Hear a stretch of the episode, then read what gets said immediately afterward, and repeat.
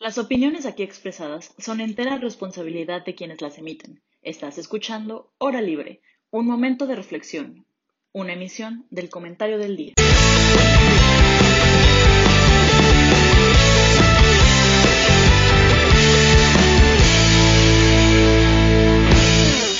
A todos, bienvenidos a esta edición de La Hora Libre de nuestro querido programa que hoy llega al cierre de su primera temporada y por eso tenemos una edición especial. Normalmente tenemos a cuatro personas cada semana que participamos aquí, platicamos, nos preguntamos entre nosotros, pero hoy, hoy tengo la fortuna de estar con otras seis personas. Tuvimos una cancelación de último minuto, pero por lo pronto permítanme presentarles a mis compañeros de Hora Libre que estoy muy contento de estar con ustedes hoy y voy a empezar con Fer Robles. Quería Fer, ¿cómo estás?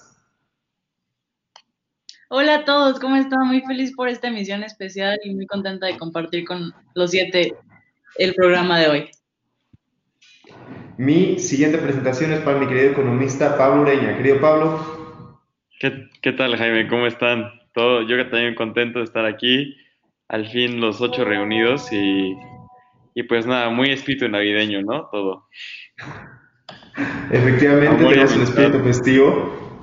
Este, y con ese mismo espíritu, les presento a mi querida compañera Michelle Bermúdez. Hola, ¿cómo están? Mucho gusto saludarlo o sea, saludarlos a todos otra vez y estar con todos por fin. Seguimos con eh, mi estimadísimo Emilio Aroche. Emilio, hace mucho no nos veíamos tú y un programa.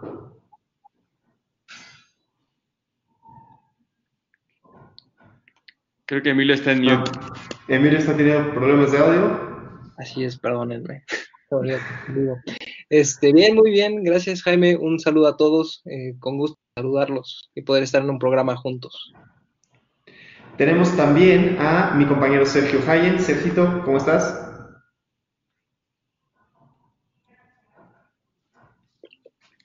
Congelado al parecer. Sergio está congelado en la Unión Soviética. Eh, y digo, finalmente eh, tenemos a mi querida economista Isabel Ellarte. Isa. Hola Jaime, todo muy bien por aquí, gracias. Qué bueno, y me da mucho gusto escucharte, Isa, porque justamente vamos a empezar la transmisión de hoy contigo. A nuestra querida audiencia, el día de hoy tenemos una dinámica especial. Nos vamos a hacer preguntas entre nosotros. No sabemos qué preguntas nos vamos a estar haciendo. La idea es ponernos en situaciones incómodas, divertirnos, hacer que el otro se pregunte si realmente valió la pena haberse metido a esta transmisión o no. Y, en fin, como les dije, empezaremos con Isa. Isa, platícanos a quién le vas a preguntar y qué quieres saber de esta persona. Ok. A ver, yo no sé si ustedes, pero si vieron el episodio de la semana pasada, la discusión se quedó ahí interesantísima al final entre Mitch, Pablo y yo. Y entonces mi pregunta justo hacia Pablo. Tú dijiste una onda sobre los, o sea, la gente no debería tener derecho a voto a menos de que haya pagado los impuestos. ¿Cuáles crees que sean las ventajas de esto? Si crees que sea viable y desde mi punto de vista es un poco discriminatorio, ¿no crees tú que sea así? Por supuesto que no. No es discriminatorio porque todo el mundo tiene la obligación de pagar impuestos, los que le correspondan a cada quien, ¿eh? O sea, tampoco que tengan que pagar los mismos impuestos, pero todo el mundo tiene que, que sujetar al mismo esquema fiscal para poder este, pues tener estas atribuciones que te da el gobierno, ¿no? Los ciudadanos tenemos derechos y tenemos obligaciones. Tenemos derecho al voto, pero también tenemos la obligación de pagar los impuestos. Entonces, yo, yo sí creo que hay que hacer un balance entre lo que la gente pide y lo que la gente tiene que dar para que la sociedad funcione. Si no, este, estamos siendo un reloj al que le falten engranes y de este modo nunca se va a poder este, pues, poner a caminar. Y, la, y, y justamente creo que los impuestos, además de, una obligación son importantes porque al final del día las políticas públicas se financian con estos impuestos. Al final del día los impuestos es, es el backbone de cualquier gobierno porque es la lana. Entonces, claro que si quieres tener eh, el derecho al voto, tienes que pagar tus impuestos para que tú después tengas con qué reclamar. O sea, a mí sí me causa conflicto que la gente que más reclama, por lo general, es la gente que menos paga impuestos, porque son los que generalmente se encuentran en una situación más complicada. En un programa hablamos de por qué, de por qué, el, por qué la estructura fiscal no funcionaba, que es otro tema, pero digamos, idealmente toda la gente tiene que pagar sus impuestos, es lo que hay. Si no, O sea, realmente creo que es, es, como el ejemplo que ponía. O sea, estás en el antro, tantos tus cuates y alguien quiere pedir, no sé, este, Bacardí, pero tú quieres pedir esa capa 23 y no estás poniendo ni siquiera tres pesos para, para la botella, ¿no? Entonces, pues sí, es, es, es, lo justo y de esta forma eh, comprometes a la gente a, a, a que se adhiera al sistema fiscal y se responsabilice de sus acciones en el gobierno y tenga como este intercambio entre, entre el gobierno también. Pues creo que sí hay algunos puntos destacables, pero creo que agree to disagree, la verdad. Pues cada quien, ¿no? De, o sea, ni modo. Antes de pasar a la siguiente pregunta, quiero meterme ahí y abrir el piso para cualquiera. Cualquiera que quiera decir algo a Pablo o a Isa sobre su pregunta, en cualquier pregunta es más que bienvenido a interrumpir y hablar. Este, Pablo, ¿qué opinas de las personas que cometen un crimen? ¿Ellos tienen derecho a voto o no tienen derecho a voto? Pues mira, yo, creo que las personas que cometen un crimen y, y, se les puede probar que cometieron este crimen, no deberían, no deberían tampoco tener derecho al voto, digamos, este, hasta que sean ciudadanos en su completo, eh, en su completo ser, ¿no? Sin embargo, creo que el sistema penal mexicano sí tiene varias eh, deficiencias y por el momento yo no me atrevería a decir que las personas que cometen un delito no pueden votar. Si nadie más tiene nada que añadir, Isa, tienes derecho a otra pregunta. ¿Para quién es? No, no, no. Yo, yo, sí te, yo sí tengo una pregunta rápido. Este, oye, ¿y qué, por ejemplo, a ver, en un contexto más, más actual, qué pasa con las personas desempleadas por la pandemia que han tenido que recurrir a la informalidad? ¿Ellas ya no tendrían derecho a voto? No, lo que yo dije es que las personas se adhían al esquema fiscal. Claramente, si hay eh, incluso yo, como discutimos en el programa de, la incidencia de los impuestos, hay personas que no deberían de pagar impuestos y que al revés, el gobierno debería darles una aportación para que puedan subsistir. Pero justo es eso, o sea, yo no quiero que todo el mundo pague impuestos porque sí, quiero que el mundo se adhiera al sistema fiscal y que con las características que ellos tienen en sus ingresos lo cumplan. Entonces, Sí, o sea, en teoría las personas que han pedido su empleo por COVID deben de re recibir un apoyo por el gobierno y tendría y podrían este y podrían eh, votar, aunque la informalidad que, digamos en esta pregunta no es justificación. O sea, tú puedes, eh, o sea, justo lo, eh, lo, que se propone es que no hay informalidad, no importa lo que tú hagas, no seas informal. Y creo que el sistema fiscal, again, las reformas deben de abrirse lo suficiente para poder, para poder este, este tipo de personas. Gracias. Perdón por el Velociraptor. no hay problema. De nuevo contigo, Isa. Bueno, mi segunda pregunta es para Mitch. A ver, en lo general, durante varios episodios, todos hemos tachado al gobierno eh, de corruptos, de incapaces y de cosas mucho peores, ¿no? Digo, en lo general, no nos hemos referido a nadie en específico. Este, pero tú en lo personal, ¿qué crees que se debería cambiar para eliminar este estereotipo? Digo, ustedes, mis grandes compañeros de gobierno que aprecio quiero mucho, o sea, se enfrentan a este estereotipo gigante, ¿no? Y que no solamente es de México, es un estereotipo que, que, que comparten muchísimos países. Pues yo la verdad creo que resultados, o sea, creo que el estereotipo crece conforme no hay resultados, ya sabes, y entonces otra vez llega un nuevo político que quiere hacer cosas distintas y, y, te promete el cielo y las estrellas y no hace nada.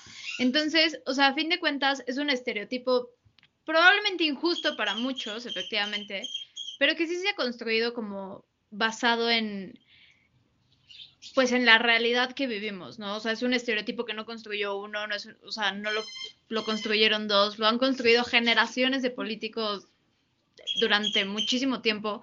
Entonces, yo creo que es eso, o sea, creo que, que eso va a empezar a cambiar mientras los políticos dejan de decir, oye, yo soy un buen político y empiecen a ser buenos políticos, ¿no?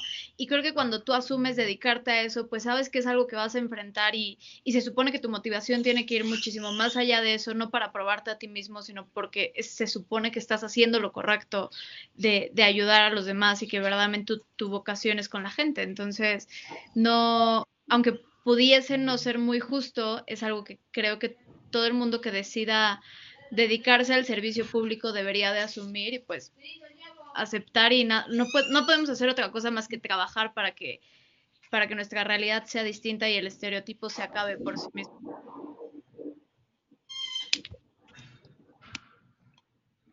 Ok. Si nadie tiene nada que añadir, la siguiente persona que le toca hacer sus preguntas es nuestro compañero Sergio, pero me parece que Sergio está teniendo problemas de conexión. Entonces vamos a aprovechar que ya estamos contigo, Mitch, que acabas de dar tu respuesta para que hagas tus dos preguntas. Ok, gracias.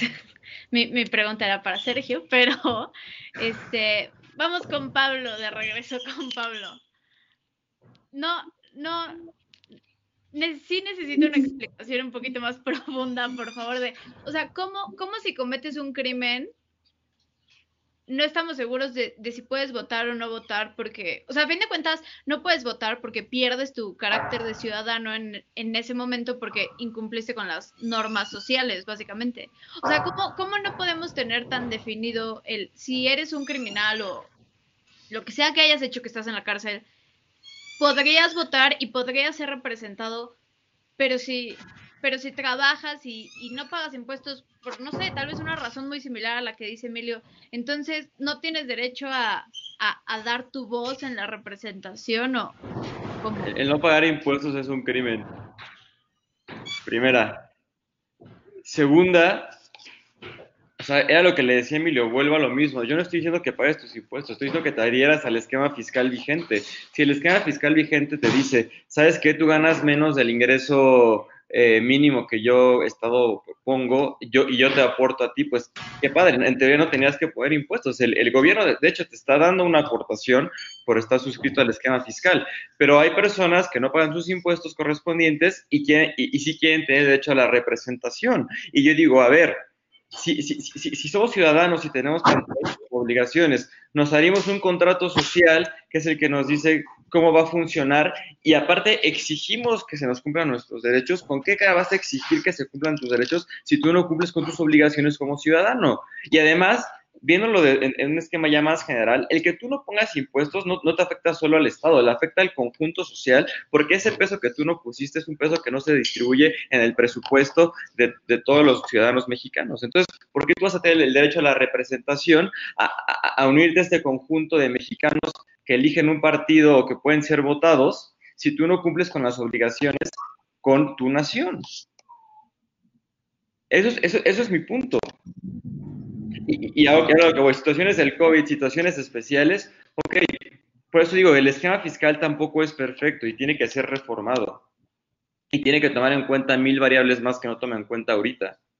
Pero aún así, con lo mal que está el sistema fiscal, yo sigo pagando mis impuestos, supongo que sus papás también pagan sus impuestos, y sí se me hace muy injusto que, que, que esta población, que nosotros que sostenemos al país con los ingresos, nuestra voz valga menos y que justo estos, estos, ingresos e impuestos se distribuyan para otro tipo de programas que son la base electoral de partidos como Morena, que son partidos este, clientelares y populachos, que con este dinero compran votos.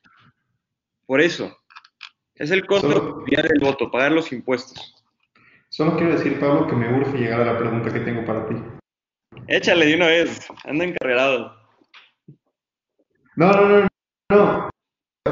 Vamos, con, vamos, porque es un tema distinto, nada más tiene muy divertida. ¿Alguien tiene algo que añadir que dispararle al pobre de Pablo o a Mitch?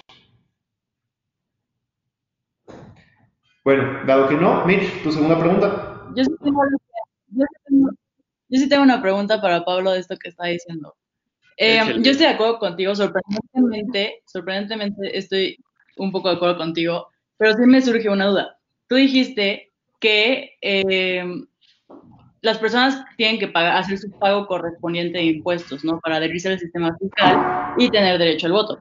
De acuerdo. Pero entonces, ¿qué pasa con los grandes empresarios que evaden impuestos y no están haciendo su pago correspondiente? Ellos tampoco ¿También? ya tendrían derecho al voto no, porque no, ellos... Creo que no.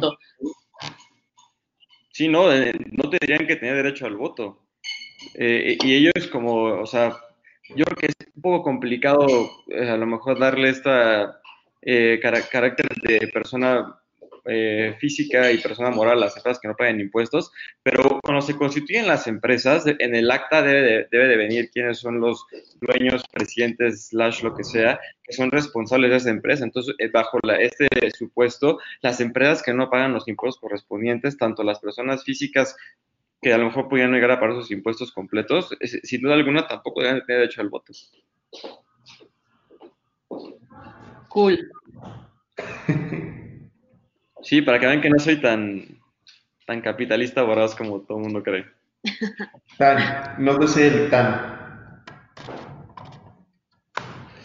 Pues ahora sí, Mitch, regreso contigo. Gracias. Este, a ver, Emilio, y, y, justamente tú como en esta perspectiva económica, o sea, ¿tú crees que, que sancionar, a mí, o sea, a mí en lo personal, la verdad es que no me parece una sanción equilibrada, o sea, yo coincido con esta cuestión de no puedes exigir a que se te respete un derecho por completo, es que ni siquiera, pero sí coincido en que, en que a nosotros nos toca cumplir con nuestras obligaciones, en eso no puedo estar más de acuerdo, pero yo no creo que sea una sanción completamente equitativa. Pero, por ejemplo, tú desde el punto de vista económico, ¿tú crees que esto fomentaría a que la gente pagara sus impuestos o buscarían lagunas, distintos mecanismos muchísimo más abstractos y un abuso muchísimo más agudo por parte del gobierno ante esta circunstancia en donde, o sea, creamos un poder concentrado y además tenemos todavía una gran parte de la población que sigue sin pagar impuestos? ¿O tú sí crees que sería así como un empujoncito de, no, sí, ahora todos vamos a pagar nuestros impuestos porque lo que más queremos es votar? Yo me iría un poco por la parte de, poder concentrado. O sea, realmente sí, o sea, sí creo que debe de existir alguna obligación eh, por parte de los ciudadanos al pagar los impuestos. O sea, en eso sí no estoy tan en contra de, Pablo, sí creo que debe existir eh, esta obligación ciudadana, porque pues a final de cuentas, eh, pues se reparte entre todos, hay una, debe de haber una, una justa distribución. Y la realidad es que, por ejemplo, eh, en México, que es una, sociedad que, trabaja mucho en la informalidad, pues realmente somos menos los que distribuimos nuestro ingreso o parte de nuestro ingreso para que haya alumbrado, seguridad, eh, para que funcionen eh, ciertas, entidades de gobierno. Entonces, pues yo sí creo que se deben de pagar impuestos. Se me hace una medida un poco drástica. Tal tal vez igual y en un futuro pudiera llegar a ser apropiada, por el momento no me parece apropiada. Siento que habría eh, una gran concentración de poder y se prestaría mucho a, un mal uso. Perdón, tengo la duda. ¿Mal uso de parte del gobierno en sí mismo? ¿Mal uso de parte de, los partidos políticos? O sea, ¿quién es el que podría mal utilizar esta idea? Eh, yo me iría por el gobierno y también, este, pues sí, los partidos políticos se, se aferrarían mucho a esta idea, porque, a ver, ahora que ya, eh, eso es cierto lo que dijo Pablo, eh, hay, muchos partidos que son, este, que son clientelares, entonces, pues realmente al ya no tener ese, ese gran sector de, la población política, pues empezarían a buscar por otras alternativas. Entonces, ahí es donde se prestaría a un muy mal uso.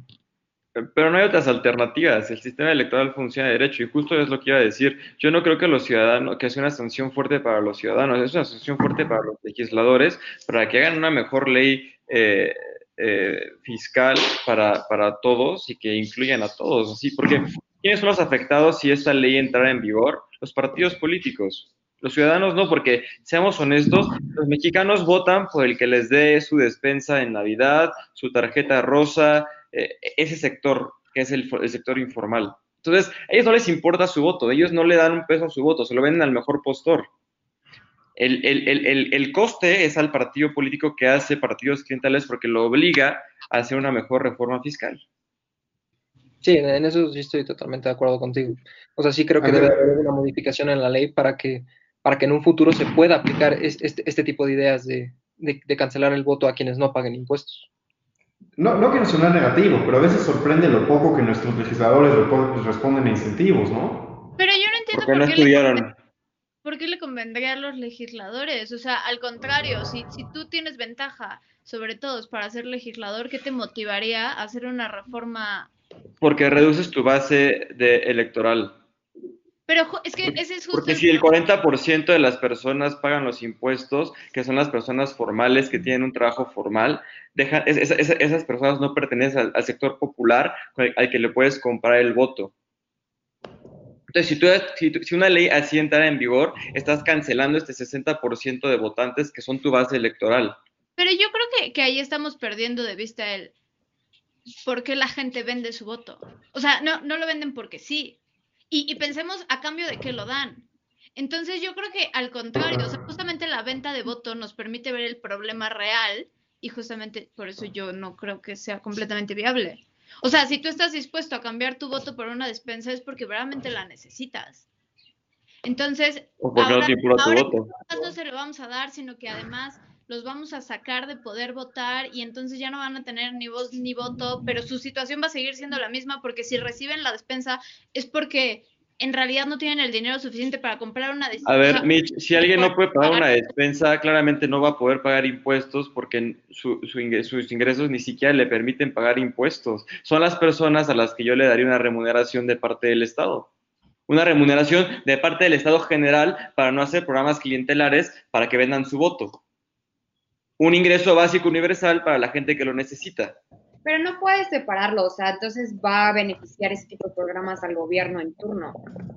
no, claro que no, porque es, es, un programa... El me dio mi dinero, entonces voy a votar por él otra vez. No, porque, porque no va a depender del partido en el poder. cuando tú lees la Constitución, no, le, no este, esto lo hizo Morena, esto lo hizo el PRI, esto lo hizo el PAN. Tú sabes que así funciona porque está en la Constitución, porque está en la ley. Si la, ley garantiza... Pero justo, justo las reformas constitucionales son, son la base de, los proyectos legales de los gobiernos. Por ejemplo, tenemos a Peña Nieto con sus reformas estructurales, que sí hay reformas ¿quién la las reformas, Jaime? Las reformas las, hicieron, las hizo el Pacto por México. No las hizo solo el PRI, no las hizo Peña Nieto, las hizo el pero porque, pero porque necesitas, la mayoría, porque necesitas la mayoría. Morena la tiene. Morena Latina, ahorita cualquier, ahorita cualquier reforma que, que, se, bueno, no cualquier reforma, pero ahorita si una reforma legal se presenta, es imposible sacarla si no tienes al menos el apoyo de algunos morenistas. O sea, tú solito, es más, no tú solito, toda la oposición junta, PAN, PRI, PRD, eh, etcétera, etcétera, etcétera, todos juntos no la sacan. O, o maybe alguna que otra en algún congreso local con ayuda de partidos locales o de independientes medio sale pero ahorita el, el que saca reformas sí es el gobierno, sí es el partido en el poder, ahorita. Pero, pero, pero, a ver qué pasa. Idealmente en tres años, en el 2021, tenemos estas nuevas elecciones para poder cambiar las cámaras. O sea, yo, yo digo que mi, mi, propuesta solucione todos los problemas de México, porque lo que están haciendo ahorita es buscar eh, cómo, o sea, de, otros lados, eh, no sé, desacreditar un poco la reforma. obviamente hay otros candados, hay otras cosas que se tienen que hacer para que las cosas funcionen en el país. Yo estoy diciendo, una de ellas es que la gente que paga impuestos pueda votar y que la gente que no paga impuestos puede votar, aunada a otras 10.000 reformas eh, eh, en el país para solucionar las cosas. Yo no estoy diciendo que sea una reforma milagro, solamente estoy diciendo que por, construcción del contrato social, la gente que paga impuestos puede votar, la gente que no paga impuestos no debería de poder votar. Voy a darle tregua a Pablo y voy a pasar a que Sergio nos haga sus preguntas, porque, eh, pues sí, justo le queremos dar tregua a Pablo, e incluso si Sergio le quiere preguntar a Pablo, pues ya será él, ¿no? Pero bueno, Sergio, es tuyo. Bueno, pues a ver si ahora sí ya no me falla el internet, pero bueno. bueno, yo quería preguntarle primero a Emilio, ¿no? Y digo, ya tenemos varios programas como transmitiendo juntos, unos no transmitimos juntos, pero los escuchábamos. Y la verdad es que a mí no me ha quedado claro cuál es, así, eh, hacia qué lado de la balanza te inclinas, si es más hacia la derecha, más hacia la izquierda, cuáles son tus, tus ideales políticos, ¿sabes? Me gustaría conocer un poco más a fondo eso. Y también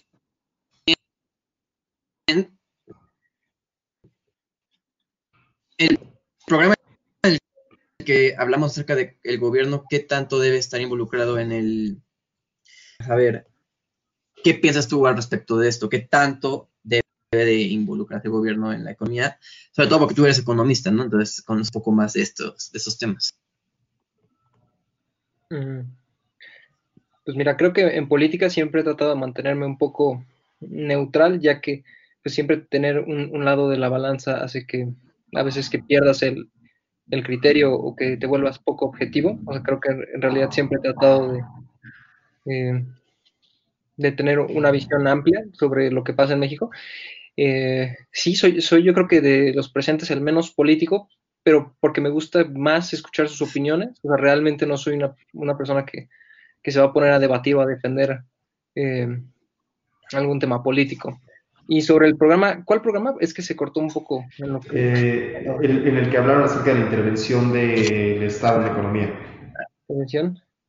Ahí sí, sí voy a estar de acuerdo con, con que el Estado debe tener cierto grado de intervención en la economía. O sea, realmente esta idea de un libre mercado, o sea, te lo pintan bonito, pero no, no, no es funcional. Ok, esa, esa que, créanme, querida audiencia, que no me la voy a venir de Emilio. Ya habrá oportunidad en la siguiente temporada de la hora libre de atacarlo más directamente. Pero, por lo pronto, si nadie tiene nada que añadir, le devuelvo la palabra a Sergio.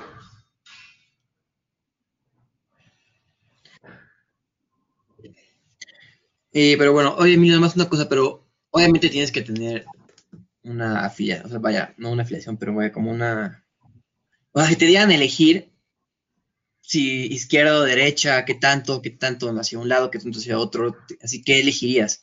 No tomes como la pregunta de López Obrador o, Calderón, pero algo así, como si tuvieras que elegir algo, pues, vaya. O sea, si tuvieras que votar, pues. Si tuviera que votar, pues debo admitir que voté por uno de derecha. ok, estás más inclinado hacia la derecha. Obviamente no hacia la derecha, porque dijiste que te gusta mantenerte más, más neutral, ¿no? Más neutral, sí. Ah, ok, ok, va. Y bueno, y mi otra pregunta va dirigida a Fer, es un poco más, vaya, este, personal, ¿no? Este, pues bueno, sabemos que es izquierdista y yo siempre me, ha gustado saber por qué, cómo es que te empapaste de estos temas, este, qué autores leíste, si hay alguien que influenció mucho en esa decisión. Vaya, este, ¿cómo, fue, ¿cómo fue que te fuiste metiendo hacia esos caminos, sabes? bueno, dice, dice Pablo que yo no soy de izquierda. Que te guste mucho, algo así, ¿sabes? Sí, a ver. Bueno, pero este, vaya, tienes esa idea, ¿no? Creo que todos, todos tenemos que pasar por un proceso de construcción en nuestras vidas. O sea, si volteamos a ver como cinco años atrás, creo que nadie va a decir que es la misma persona idéntica al día de hoy, ¿no? Yo tengo que admitir, alguna vez platicando en corto entre nosotros, les admití que yo era la típica antes de que el pobre es pobre porque quiere y claro que con esfuerzo y meritocracia se sale adelante en este país, ¿no? Creo que parte por la que sí me considero, tal vez no izquierda radical, pero sí creo que estoy un poco más inclinada a la izquierda, socialdemócrata, diría yo, eh, pues porque me di cuenta de, de, las desigualdades que hay en este país. O sea, me duele mucho salir a la calle y ver en cada semáforo gente pidiendo dinero, gente viendo cómo se saca una moneda para sobrevivir el día, eh, gente que sí quiere salir adelante y no puede. Y me empecé a dar cuenta de muchos mitos de la desigualdad que nos han contado a lo largo de nuestra vida, ¿no? O sea, nos han dicho que, que pues sí, que con esfuerzo se puede salir adelante, que, que si alguien es pobre es porque no quiere trabajar, cuando no es cierto, o sea, cuando hay gente en México que tiene tres trabajos al día y apenas le alcanza para sobrevivir. Entonces creo que al empezar a darme cuenta de eso, me di cuenta también que no me identificaba con las políticas que implementaban los partidos de derecha. Se me hacían justo como de esta, de, este, de esta misma corriente, ¿no? De, de, la gente puede salir adelante por sí sola. Y no creo que sea así. Entonces, pues sí, o sea, por ejemplo, con, con, la izquierda que hay hoy en el país que nos gobierna, no estoy de acuerdo. Sí creo que a México le hace falta una buena izquierda, una izquierda real, eh, comprometida y no con las tonterías con las que sale este gobierno. Pero, por ejemplo, sí tendría que coincidir con el presidente en que por el bien de, todo el país, primero los pobres. La verdad es que ahí sí estoy muy de acuerdo y no lo digo yo. Y respondiendo a tu pregunta de los autores, ¿a quién sigo mucho? Yo creo que Joseph Stiglitz es uno de los que más me gusta. Y, justo él dice también esa parte, ¿no? Al final la desigualdad te crea círculos en, en la economía y en el país y sí la tienes que atender primero. Entonces yo creo que esa sería mi respuesta, estimado Sergio. Perfecto, muchas gracias. Sí, yo estamos peleados a muerte, él no sabe, pero... Pues bueno, aprovechando, quería hacer que estamos contigo, a menos que alguien quiera atacarte o preguntarte algo adicional, pues ¿por qué no nos lanzas tú tus dos preguntas? Yo, yo tengo una pregunta. A ver, échale. Ah, ahorita que nos decías, México necesita una izquierda real, o sea, ¿cuál es la izquierda real desde tu perspectiva? O sea, ¿qué tipo de izquierda crees que México necesita? Como de manera. Yo creo que necesitamos una izquierda que deje de pensar, bueno, que deje de decir en su discurso que, ¿cómo explicarlo? Una izquierda que tenga una parte técnica fuerte y que también tenga una parte ideológica fuerte, que es lo que pasa mucho con la izquierda de México, que ni siquiera tiene esta propia ideología de izquierda. Por ejemplo, Morena, hay de todo. Morena es, un es del partido campechano de priistas, panistas, perredistas, o sea, en realidad no hay una, un partido que acoja esta ideología izquierda, de verdad diga como, esto es lo que queremos hacer. Por ejemplo, en, Inglaterra, con el Partido Laborista, yo creo que esa es una izquierda real, una buena izquierda. Creo que es lo que, lo que, le, falta, lo que le falta a México.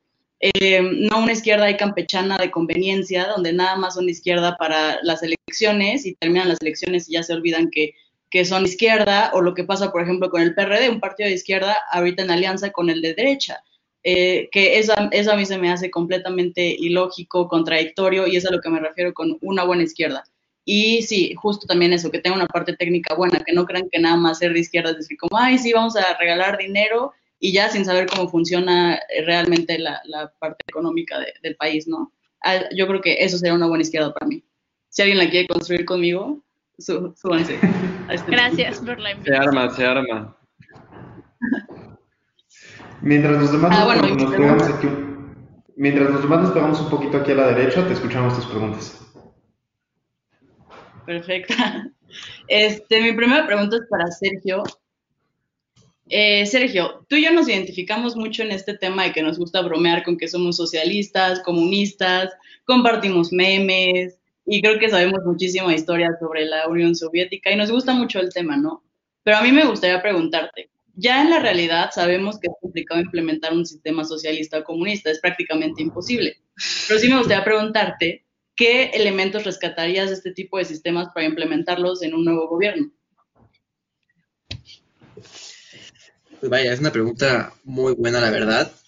Y yo creo que cosas muy rescatables de, de este sistema, por ejemplo de la URSS, es que todo el mundo tenía acceso a la educación, todo el mundo tenía acceso a, los servicios básicos, ¿sabes? O sea, vaya, tal vez no tenías lujos, así como el, iPhone, el, típico meme de que, ¿por qué eres como ahorita tienes iPhone, no? No, o sea, no. Pero tenías servicios de, salud gratuita.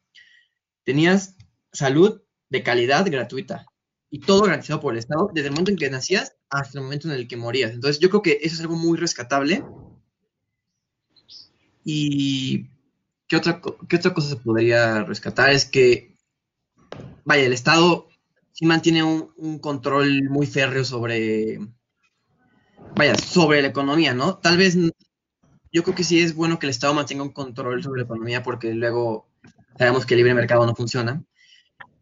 Sin embargo, es muy necesario que el Estado, vaya, mantenga regulaciones, ¿no? Y que crea, ahora sí que instituciones para mantener esta regulación. Y yo creo que es algo que sí hizo la Unión Soviética obviamente muy extremista, pero creo que es algo que se podía rescatar.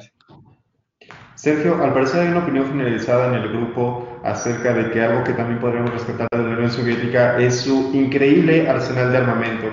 Este, T-34 para Navidad. Y, un, libro, nacional, y un libro nacional bien chido. Vaya, este himno nacional es icónico, obviamente fue reciclado por Rusia, sin embargo los versos son mucho más chafas, entonces pero vaya, el tonito es el mismo. Yo quiero preguntar a cuántos de nosotros nos vas a conseguir tu nuestro T34 para Navidad, pero eso, eso supongo que te lo puedo dejar de, tarea porque no creo, que lo, no creo que lo quieras decir en público. ya me dijeron todos que, todo el mundo quiere, entonces al parecer tendré que, que ponerme manos a la obra, ¿no? bueno, muchas gracias, me gustó tu respuesta. Em, y bueno, mi siguiente pregunta es para Emilio. Eh, Emilio, como ya te dijeron varios de nuestros compañeros, todavía no conocemos tanto como tus posturas. Entonces, a mí me gustaría preguntarte algo muy concreto. En el tema de educación de México, ya sabemos que tenemos un sistema educativo que deja mucho que desear, pero también hay cosas rescatables. Eh, pero a mí me gustaría preguntarte, si tú tuvieras en tus manos la decisión de cambiar dos elementos el día de hoy, ¿cuáles serían? Híjole, la verdad es que eh, el tema de la educación sí ha sido uno que me ha interesado bastante, especialmente ahora con el tema de la pandemia.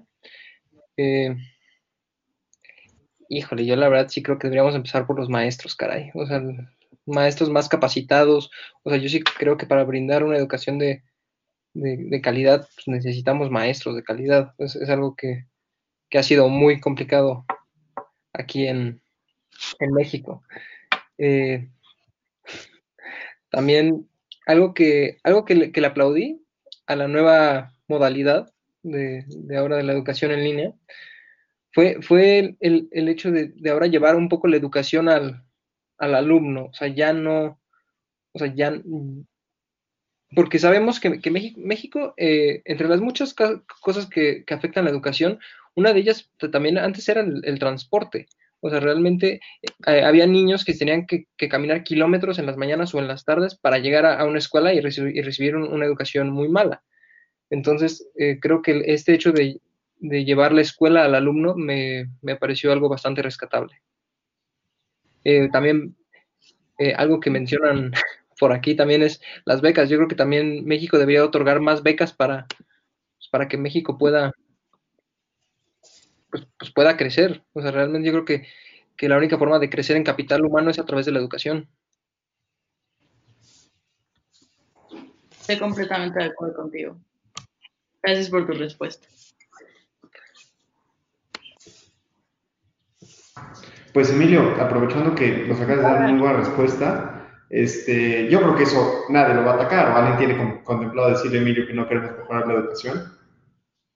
Este, te escuchamos, Vas, con tus dos, con tus dos preguntas. Si Amlo estuviera así, le diría algo, yo creo. ¿Sí qué? Si AMLO estuviera así, le diría algo, porque hay que tener ignorante al pueblo. eh, ¿A quién le...? Ah, ok. A ver, permítanme, con mis dos preguntas. Eh, Isa, yo creo que también va pues va un poco similar a, lo que han preguntado. Eh, pues sí, a lo largo del programa mm, tampoco nos has permitido mucho saber mucho sobre, sobre tu postura. Entonces, eh, pues yo quisiera saber un poco sobre tu postura política. ¿Tienes alguna inclinación o, alguna preferencia ideológica? Pues mira, yo estoy muy de acuerdo con lo que dijiste tú. O sea, amo los grises, intento quedarme en ellos, justo por lo que mencionas igual de la objetividad. Este, pero bueno, yo creo que en el ámbito económico me inclino más hacia una economía liberal, eh, pero sí creo que la regulación es necesaria en varios aspectos, en especial en cosas de competencia económica.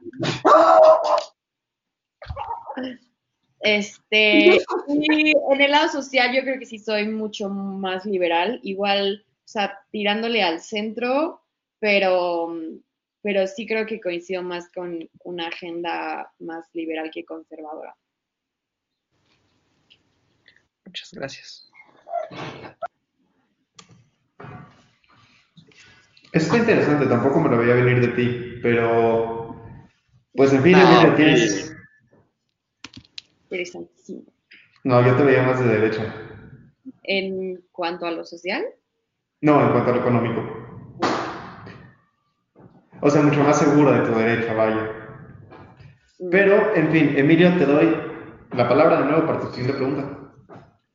Sí, mi siguiente pregunta va para, pues, para Sergio. De hecho, también, este, similar a, lo que me preguntaron.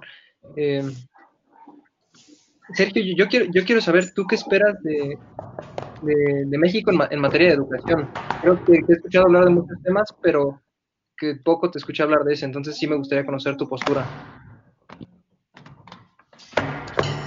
Pues mira, Emilio, creo que la educación es algo fundamental para, en cualquier sector de la sociedad. De hecho, de proyecto final de de taller de discurso político, tuvimos que hacer un, vaya, un discurso, ¿no?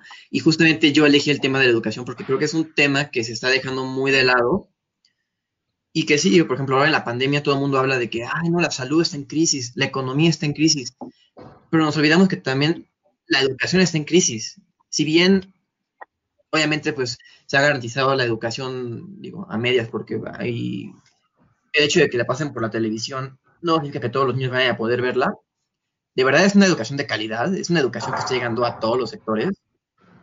Y aparte la educación no solo son conocimientos, que es lo que mucha gente piensa, o sea que, ah, sí, yo sé sobre química, yo sé sobre física, ya soy una persona muy culta. No, la educación también son valores, son virtudes, y creo que eso es algo que se está dejando muy de lado hoy en día. Se están perdiendo muchos muchos valores, muchas virtudes, y eso está ocasionando que tengamos los problemas que tenemos hoy en día.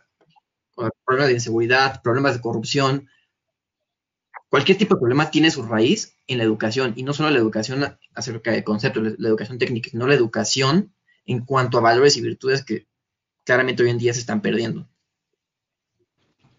Oye, justo, justo llevo toda la semana medio pensando en esa pregunta. ¿Se puede educar en, valores y virtudes? O sea, ¿cómo, ¿cómo, educas a una persona para que sea buena? ¿Cómo educas a una persona para que sea eh, positiva, para que sea buen ciudadano, para que sea todas esas cosas? O sea, cualquiera le puedes enseñar, pues digo, no a cualquiera, pero enseñar mate tiene su método, tiene su, serie de reglas, todo eso, pero enseñar ética es que es, muy complicado porque la educación en cuanto a valores y virtudes empieza desde la casa, es algo que hay que tener en presente, o sea que tú puedes llegar a, la escuela y aprender que te digan, ah, pues estos son los valores y estas son las virtudes, pero si tú llegas a tu casa y tu papá dice, esconde el, eh, bueno, te, dice que vas a hacer algo malo, o sea que, oye, haz trampa porque si vas a, a ahorrar dinero y vas a tener más dinero para gastar en lo que tú quieres, o sea, vaya, eso está opacando todos los conocimientos que tú obtienes cuando vas a la escuela, ¿no? O sea, digo, de nada te sirve aprender sobre Aristóteles, sobre Platón, los, griegos clásicos, ¿no? Que son como de donde se sacan mucha, mucho de las virtudes este, y los valores, ¿no? Y tú, si tú entras a la sociedad y te das cuenta que de nada te sirve ser una persona prudente porque te van a ver la cara, o una persona solidaria porque nadie te va a ayudar, ¿sabes? O sea, es, una cuestión que tiene que ver tanto con padres como con la escuela. Y yo creo que eso es algo que esta pandemia, algo que le podemos sacar mucho, mucho provecho a la pandemia, que hoy en día estamos en casa, tenemos la oportunidad de que los padres se involucren más en la educación de los hijos. Y digo, obviamente puede tener su, su lado positivo como el negativo, ¿no? Que obviamente si el hijo ve que la mamá y el papá, se pelean a cada rato y están, están pegando y todo esto, eso va a repercutir negativamente, pero no todas las familias son así, hay familias muy buenas.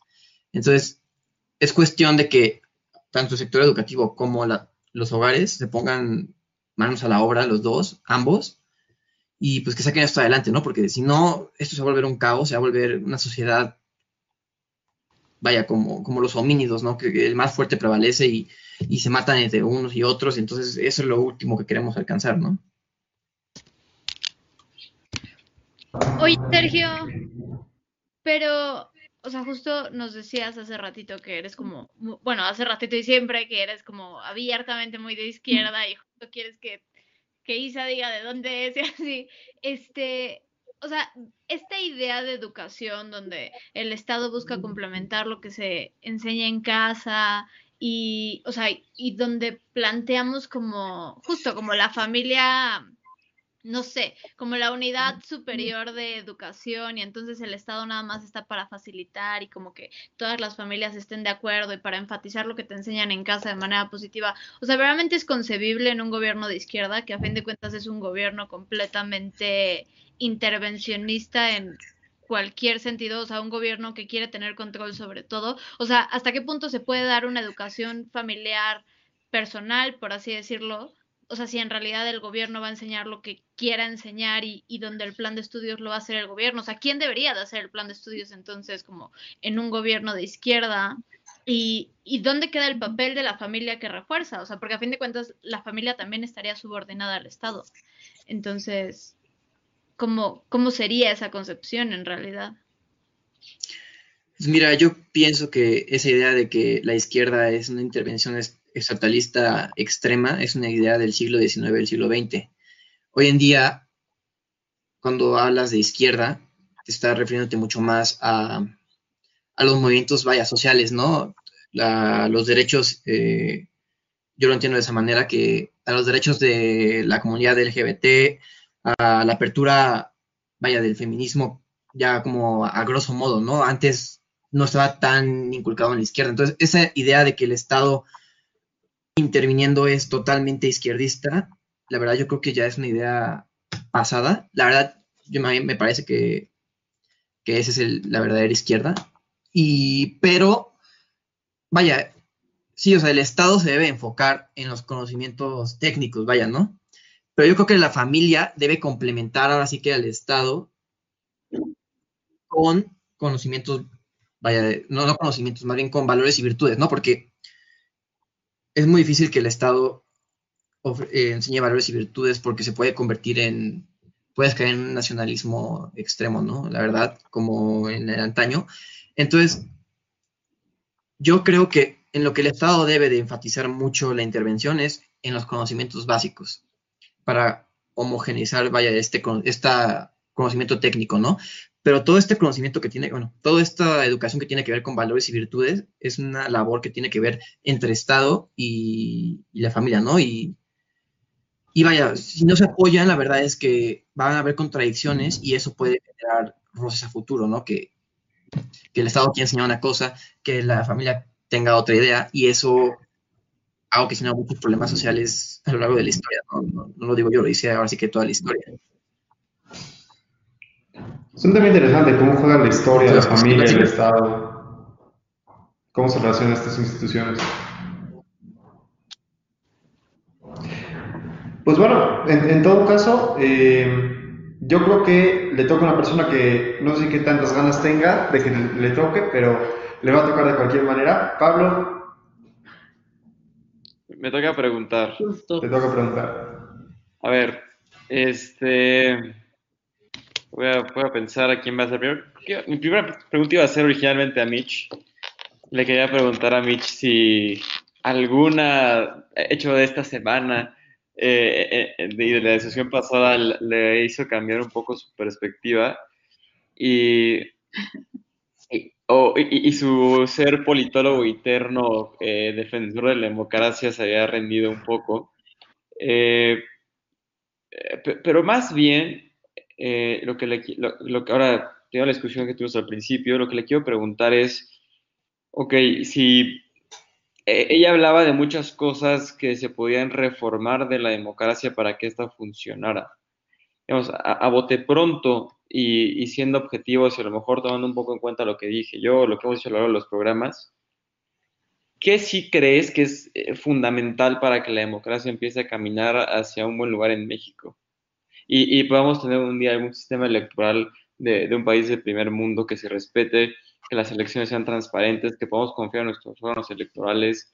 Y, más que nada, yo, yo, creo que el voto de la gente sí tenga un valor y que la gente eh, aprecie su voto, ¿no? Vemos en Estados Unidos cómo la gente se formó horas para poder votar con el nuevo esquema electoral, porque ellos aman su voto y, y le dan mucho peso, y aquí lo vendemos por una despensa de 200 pesos. Entonces, ¿cómo le podemos hacer, Mitch?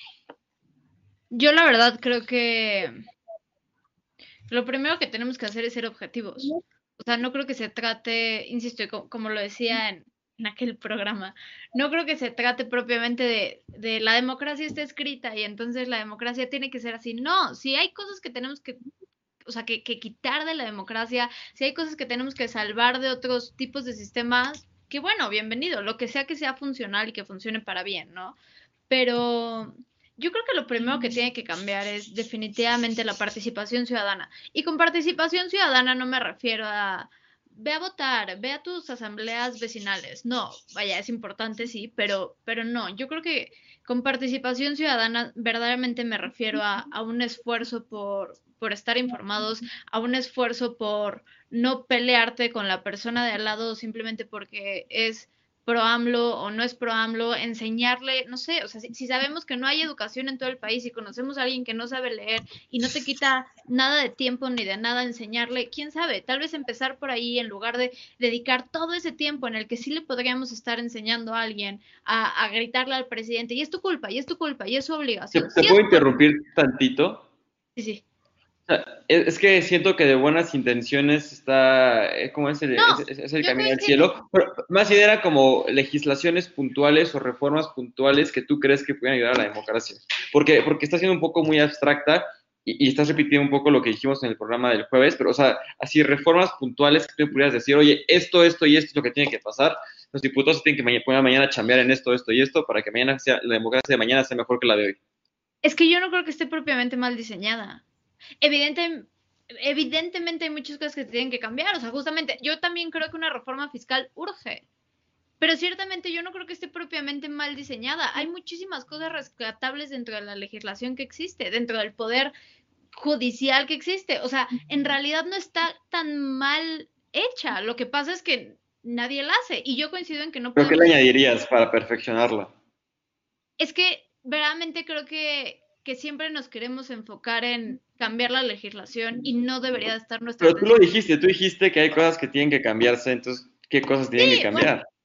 insisto, no, pero es que las cosas que se tienen que cambiar son completamente sociales. O sea, ok, quieres así una reforma exacta, el sistema de educación, el plan de educación no se debería diseñar en lo absoluto por el gobierno, simplemente no. Perfecto. Más autonomía a los autónomos de educación. Este, un contrapeso a la hora de generar el presupuesto para los autónomos y para todo lo que no sea poder como tal, evidentemente, o sea, que todo el presupuesto lo decida la Cámara de Diputados es una locura, que lo proponga el presidente es una locura. Sí, esas cosas tienen que cambiar, pero no importa, lo que quiero dejar muy claro es, no importa cuántas reformas te puedo decir yo ahorita, no importa cuántas legislaciones, así con punto y coma te puedo decir, no van a funcionar si verdaderamente no hay una actitud ciudadana. O sea, lo primero que tenemos que entender es la objetividad de la cultura, o sea, de la cultura mexicana. Podríamos tener así la mejor constitución del mundo y, y yo qué sé, reformas holandesas, y no funcionarían si no entendemos que no todo depende del gobierno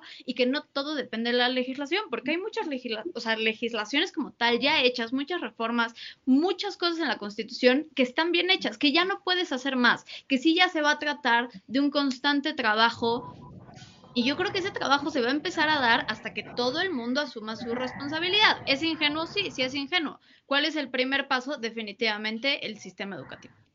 Anoten esa, esa frase, damas y caballeros, porque entre unos años que Mitch sea famosa van a decir que la escucharon aquí. No importa cuántas reformas les puedan decir con punto y coma, no van a funcionar sin una buena actitud ciudadana. Es un poco de wishful thinking, pero, creo que Mitch tiene razón. O sea, al final del día, los ciudadanos somos los que hacemos la democracia al final del día y, y agradezco muchísimo tu respuesta. TQM, aunque nos peleemos. Gracias, yo también. Pues te queda otra pregunta, Pablo, ¿vas? Uy, pero esta va a ser para ti, Jaime. Este me vas a odiar, así con todo tu ser. Venga. Eh, voy, a empezar diciéndolo como Fer empezó su, su, discurso. Yo antes era de los que creía que la meritocracia y que las. Como, como buen exitamita, ¿no? Este, y, y, que la mano invisible va a acomodar las piezas de ajedrez y todo el mundo vamos a ser mejores y poco a poco vamos a... Antes, antes, los prometo que antes, ya no estoy así, antes era muchísimo más liberal como Jaime. Entonces, justo, justo eh, con base en mi experiencia y en lo que ya he vivido y lo que, y lo que Fer acaba de decir, de darte cuenta de la realidad de las cosas, tu parte liberal Tú, tú, tú sí eres un liberal, eh, eh, tú parece que, que, estudiaste en el ITAM, que te, que te dio clases y que luego este Arturo este, te, te dio eh, la bendición de economista. Entonces, ¿realmente crees, o sea, así como criticaron a, Sergio y a Fer por pensar como, como comunistas, yo te digo a ti, yo dije, a mí no me gustan los extremos, tú eres un extremo para, para el otro lado. Este, ya así de cuates, eh, en buena onda, eh, se queda entre nosotros, entre la audiencia. ¿Tú, realmente crees que hay una mano invisible que arregle el panorama para todos y que el pobre un día se va a esforzar y va a crecer y va a ser mejor y, y que la mano invisible va a jalar los hilos de la economía y va a arreglar todo? Ok, a ver, este, A ver, de entrada quiero dejar algo muy en claro, porque creo que es muy importante. El pobre no es pobre porque quiere. O sea, la frase el pobre es pobre porque quiere e, es una falsedad. Es una salvajada, es una salvajada eso. Y lo digo porque creo que el tema no está, o sea, creo que la raíz de mi liberalismo, porque así como Fer era el contrario, Fer era más liberal y se fue convirtiendo un poco hacia la izquierda, yo estaba en el otro extremo, yo era bastante, bastante más izquierdista y me fui acercando hacia el liberalismo eh, político y económico. Eh, ¿Por qué creo que es importante decirlo? Porque creo que, creo que la razón por la cual me incliné al liberalismo tiene mucho más que ver con la idea de que es peligrosamente arrogante para el gobierno asumir que pueden. O sea, que se levante una persona de carne y hueso, un ser humano, y diga, o sea, por el amor de Dios, yo tengo control sobre todo esto y, yo puedo manejar la economía y yo puedo decidir cómo va a funcionar, yo puedo controlar este sistema y controlar esto, controlar el otro, controlar el otro, y va a funcionar, a mí me parece peligrosamente arrogante. Yo creo en los incentivos y en los castigos, creo en, en, en, en, el egoísmo humano, no en el egoísmo en el sentido de querer lastimar al otro, sino en el querer estar bien tú mismo. Creo que la idea del liberalismo funciona cuando sabes manejar este tipo de incentivos y este tipo de castigos. Entonces, yo no creo que exista una mano invisible que esté manejando el mercado. Yo creo que cuando diseñas tus instituciones y cuando diseñas tu gobierno, tu sociedad, para que, para que participemos de incentivos y no participemos de intervención del gobierno, entonces puedes llegar a tener una buena economía. Y te pongo un ejemplo. No es lo mismo decir, yo voy a, ahorita que nos decía Mitch este tema del, del, plan educativo, ¿no? No es lo mismo decir, yo gobierno te voy a decir qué es lo que tienes que enseñar, que dar incentivos para que las escuelas enseñen lo más importante. Por ejemplo, si les dijeras a las escuelas, a las escuelas públicas, por ejemplo, que las que mayor eh, porcentaje, mayor, eh, ¿cómo se llama? Eh, calificación tengan en los exámenes nacionales de matemáticas, van a recibir más, más presupuesto público o ayuda aquí o ayuda allá, entonces los vas a poner a competir y en competencia van a querer enseñar matemáticas y entonces ya no necesitas la mano del gobierno ahí apretando para que funcione. Y ahí es donde me vuelvo liberal. Yo, yo no creo en la intervención del gobierno, tampoco creo en una mano invisible, pero si tuviera que decidir entre las fuerzas del mercado acomodándose para que con incentivos y castigos las cosas funcionen, o el gobierno, ahí López Obrador metiendo su manita, diciéndonos qué hacer y qué no hacer, dónde hablar y dónde no hablar, dónde participar y dónde no participar, a mí me parece que eso es una locura. O sea, a mí me parece una locura pensar que un ser humano de carne y hueso tendría, o un grupo de seres humanos de carne y hueso, tendría suficiente capacidad para intervenir en un mercado. Y me parece, lo repito, como sale en la película de Civil War, peligrosamente arrogante. Flash News, Jaime es anarcocapitalista de closet. Oh, vaya. No, mira, este, sí creo que es necesario el Estado, no, no, creo en el anarquismo. La razón por la que creo que es necesario el Estado es porque no todos los, los, sectores pueden dejarse solos, no todos se pueden dejar sueltos. Hay puntos que sí tienes que regular, temas de competencia, temas de monopolio, pero son los menos. Y son regulaciones que tienen que ser medidas, tienen que ser de entrada y salida muy bien contadas. Y contadas con la mano, no, no, no, no de a tiro por viaje estar regulando y metiéndote y metiéndote y metiéndote. Eso no funciona. Está demostrado que no funciona. Me gustó tu respuesta, Rick, pero no lo sé. Mira, con que te guste me es suficiente. Te quiero, gracias por todo. Gran, gran, grandes experiencias en este programa. Y bueno, esta acaba mi, intervención de, las preguntas. Pues a mí me toca a continuación. Tengo una pregunta para Pablo y una pregunta para Fer. Iba a ser primero la de Fer, pero aprovechando que tengo tu atención, Pablo. Este, a ver, de todos los que estamos aquí, la persona que más abiertamente ha criticado al gobierno de Morena, que más agresivo se ha puesto con el gobierno de Morena, con justísima razón, eres tú. Exacto. Yo, yo tengo una pregunta. Este, vienen las elecciones de 2021 y más adelante vienen las elecciones de 2024, ¿no? ¿Qué tendría que pasar para que el doctor Pablo Ureña, poderoso economista, emitiera su voto para un candidato presidencial de Morena? O sea, tenemos opciones como Marcelo Ebrard, Claudio Sheinbaum, este, Mario Delgado, eh, Monreal, muchísimos, muchísimos ah, personajes que, están compitiendo. Por pero sí. O sea, no, existe ningún escenario, candidato ni, escena en el que votarías por Morena. Sí existe. Y, me da gusto que me hagas esa pregunta porque eh, también no, no, no, quiero que la gente piense que soy un, el típico derechairo que le tira Morena sin justificación. Gracias por la oportunidad de explayarme un poquito más. Eh, yo tengo la, la, la, fortuna de estar viviendo en CDMX desde hace como dos años, que coincide un poco con el periodo de, de Claudia Sheinbaum al, mando de la CDMX. Y, y al principio, en, en, un inicio, cuando entró de, de, de, de, gobernadora, de la, sí es gobernadora, ya no sé ni siquiera qué es, porque son alcaldías, de la ley, jefa de lo que gobierno, sea, la jefa de gobierno de la CDMX, eh, su cercanía con el, su, con el presidente me, me incomoda, y, y, me incomodaba, y, y, todo. De hecho, cuando fueron las elecciones, a mí me hubiera gustado que Salomón Chertorivsky fuera eh, el nominado por el PRD y para después aspirar a la candidatura de, por, el jefe de gobierno, no se pudo. Pero Claudia Sheinbaum tiene un perfil que a mí me gusta. Al final del día, Claudia Sheinbaum es una, es una, es una persona que, que, es científica, este, sabe de lo que está, sabe lo que está haciendo y, digamos, en sus cinco sentidos es un, es un gran candidato para gobernar la CMX. ¿Y qué ha pasado? Que lo hemos visto. Cometió errores, errores políticos, como la, la nominación de Horta a la, a la Secretaría de Ciudad Ciudadana que le echaron diamantina y se ofendió y se salió. Pero ¿qué pasó después? Entró Omar García Harpush, que ha hecho un excelente trabajo con la Secretaría de Seguridad Pública, Ciudad Ciudadana, perdónenme, con tantos cambios de, de, de secretaría se me van los nombres y me voy al pasado.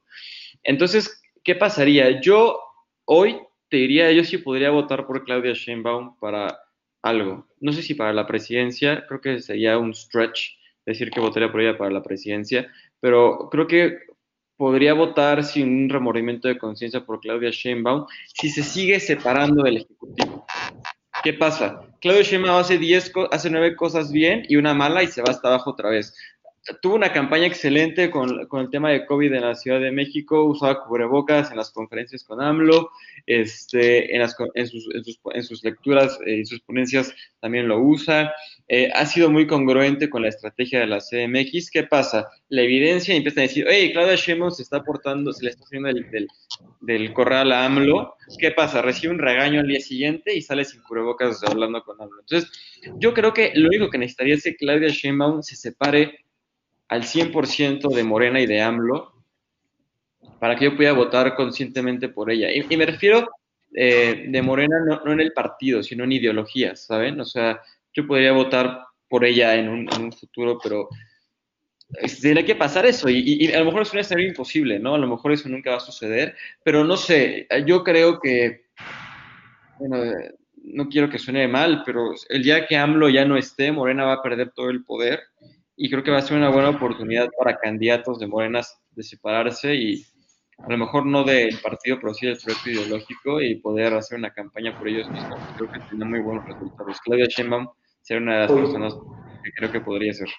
Oye, Oye con, sí, con, sí, o no, nada más rápido, porque me, de, de, Claudia ya sabía que te cae bien, del que no tengo idea porque nunca te he preguntado, es de Marcelo Ebrard. ¿Sí o no? ¿Marcelo jala o no jala? Marcelo no jala, Marcelo jalaba hace 12 años, creo que fue, pero Marcelo hoy no jala. Vale, Mitch. Yo, yo estoy impresionada con, con esto de Claudia Sheinbaum ha manejado bien la Ciudad de México.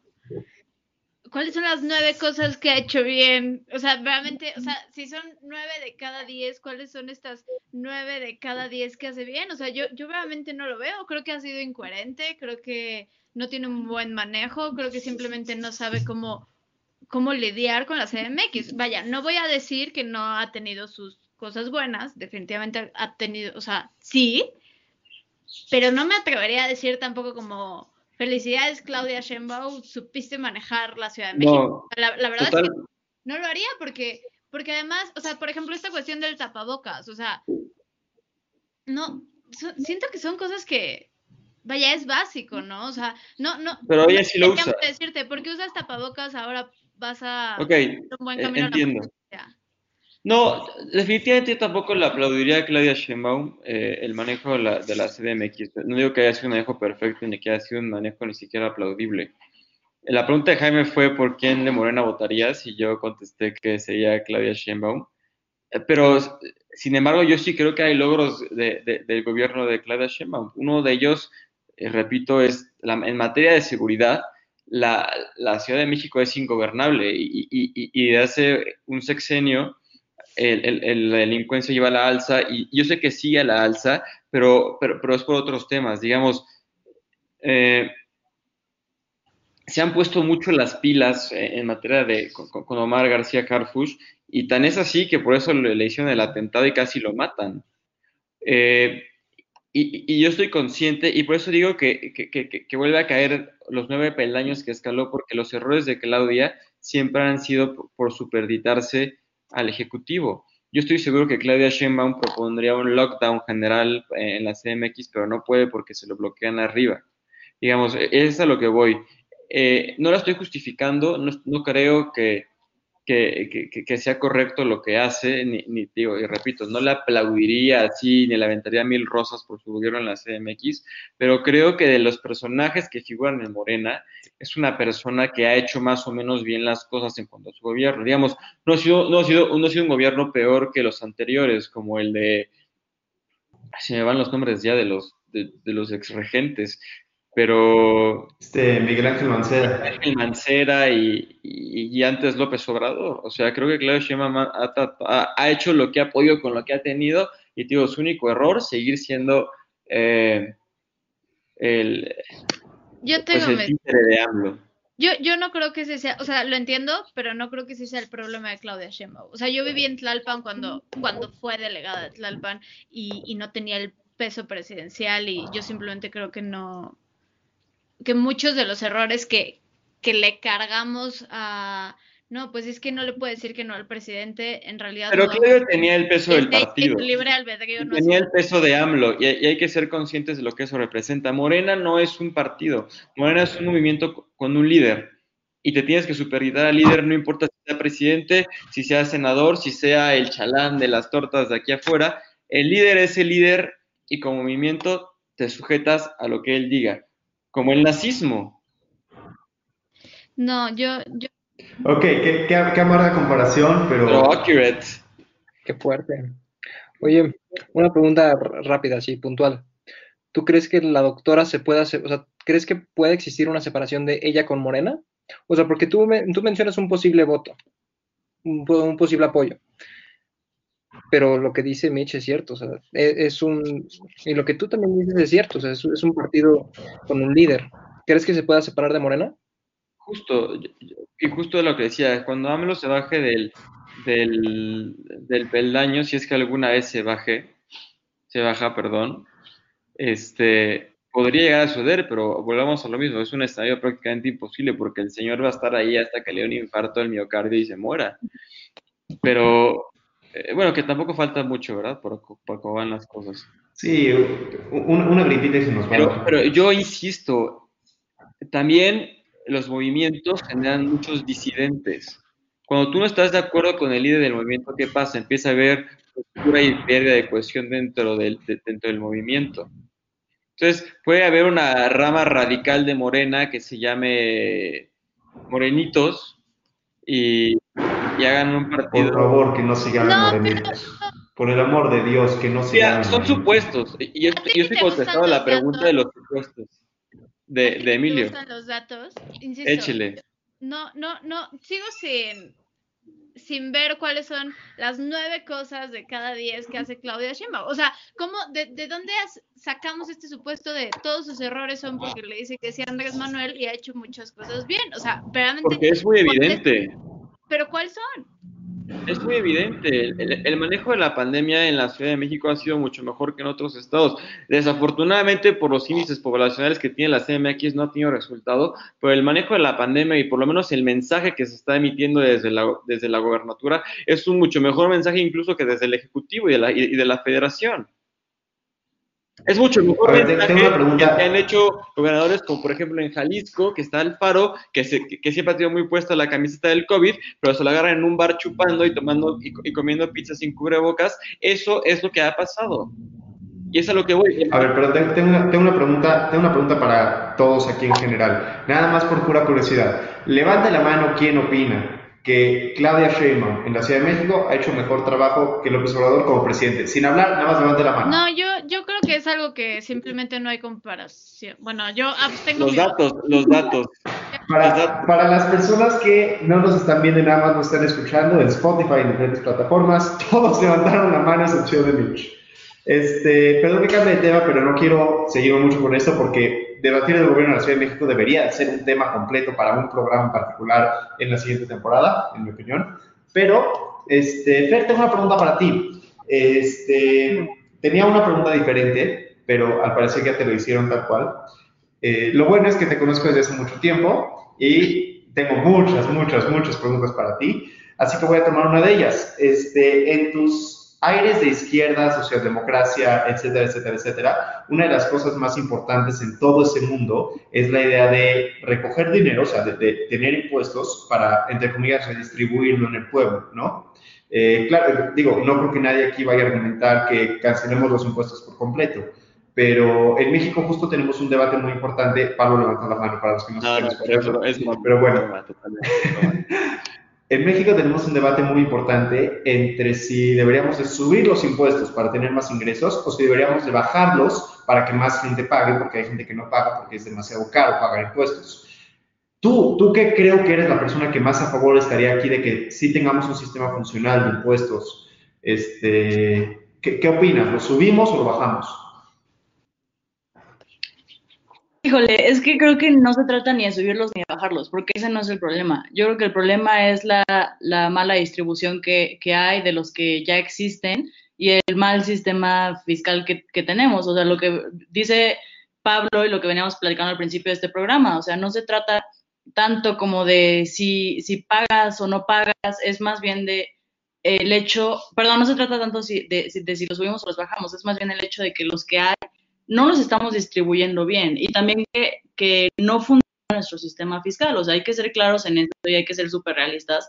Y la verdad es que no funciona. Quienes tienen que pagar, no pagan. Quien, hay algunos que incluso quisieran pagar, pero no pueden porque pues tienen que acudir a la informalidad para sacar el pan de, de cada día. Entonces, si respondiendo a tu pregunta concreta de subirlos o bajarlos, la verdad es que creo que no te puedo, o sea, no te puedo decir porque no, no me parece que el problema vaya para ahí. O sea, para mí el subirlos o bajarlos se, me haría nada más como una, como una respuesta simple a un problema mucho más complejo, la verdad. Entonces, creo que no, creo que no, no, no, te, podría decir o subirlos o bajarlos. Sí te diría, yo creo que hay que, hay que estudiar más el problema, tener una mejor solución, hacer una reforma fiscal muy necesaria eh, y a partir de eso ver qué es lo que más nos conviene como país, si subirlos o bajarlos. Pero de primera instancia creo que no, creo que no te puedo contestar, la verdad. Perdón. me parece una respuesta justa. Yo, yo tengo una este, pregunta. Bueno, son dos cosas. La primera es que tuve una visión y, creo que mi postura de Claudia Sheinbaum es como Anakin y Palpatine. Anakin es Claudita y Palpatine es AMLO, ¿no? Y bueno, regresando al tema de Fer, dice que hay gente que tiene que recurrir a la informalidad. Eso, a mí eso, siempre me ha parecido un pretexto enorme. Este, yo no creo que la gente tenga que recurrir a la informalidad porque ahora hay muchos esquemas fiscales eh, que te permiten tener unos ingresos variables como digamos la informalidad y que incluso te aportan beneficios como seguro social, este, entre otros, digamos. Entonces, ¿por qué siempre y, por, qué, o sea, por qué tú dices como acudir a la informalidad como si fuera algo súper puta, tengo que entrar en la informalidad porque no quiero, pero la realidad es que no es cierto, la gente está en la informalidad porque es muy fácil estar en la informalidad. O sea, no es, no no es que haya un costo muy grande. Entonces, ¿realmente crees que la gente acude a la informalidad o simplemente es muy fácil estar en ella y vivir en ella? Yo siempre he creído que es la segunda, pero no sé tu perspectiva. Ok. Eh, está súper interesante lo que dices. Yo creo que es una mezcla de, los de las dos cosas. Creo que por un lado, sí la, gente eh, con la falta de oportunidades que hay en el país tiene que acudir a la informalidad, pero por otro lado también es cierto que el Estado no ha hecho lo suficiente para regularizarlo y para... Es como este tema de si no puedes controlar un problema, tienes que poner las reglas del juego. Y es lo que está fallando en México, que no estamos poniendo las reglas del juego para la gente que trabaja en el sector informal. Entonces, creo que que, por ejemplo, dices que hay sistemas fiscales donde, donde la gente, eh, bueno, este, este tema de la informalidad funciona mejor, ¿no? Pues sí, pero es que en esos sistemas fiscales no, no, no están en un país donde tenemos 60% de la población en pobreza. O sea, sí creo que hay que también tener bien clara cuál es la situación del país y yo creo que sí hay gente que tiene que acudir a la informalidad, no tanto como un pretexto, sino porque de verdad tiene que. Y en esta pandemia lo vimos. O sea, ¿cuántas personas no perdieron su, trabajo? Y tú sales ahorita a las calles, camionetas no hay de gente intentando vender caretas, intentando vender cubrebocas, intentando ver cómo hacen para sacar la lana. Y eso es algo que se, que se potencializó con la pandemia, pero que ya existía desde atrás. No vino, no, no llegó con la pandemia. O sea, el problema de desigualdad y de, y de falta de oportunidades en el país viene años atrás. Entonces, creo que sí, o sea, sí estoy de acuerdo contigo en que también debe haber personas en las que se les haga más fácil eh, el hecho de, ser eh, trabajadores informales, pero también hay que tener bien claro que hay personas que lo hacen porque no tienen de otra. Y, es una realidad triste en nuestro país, pero pues ahí está esa realidad. Entonces creo que sí tenemos que, también tener bien claro cómo le podemos hacer para poner pero, pero eso no es escupir para el cielo, porque al final del día ese, ese, ese presupuesto que no se obtiene pues al final del día incide en las políticas públicas justo para disminuir la desigualdad. Y, honestamente creo que es poca la gente que vive en pobreza. Es que te me Ah, perdón, ya, ya, ya, ya regresé. O sea que... ¿Qué pasó? Se me fue, se me fue la idea. Ah, ya. Que, que, al no pagar impuestos este 60% de la población es como escupir para el cielo, porque esta lana que no se recauda impacta los programas sociales para disminuir esta desigualdad.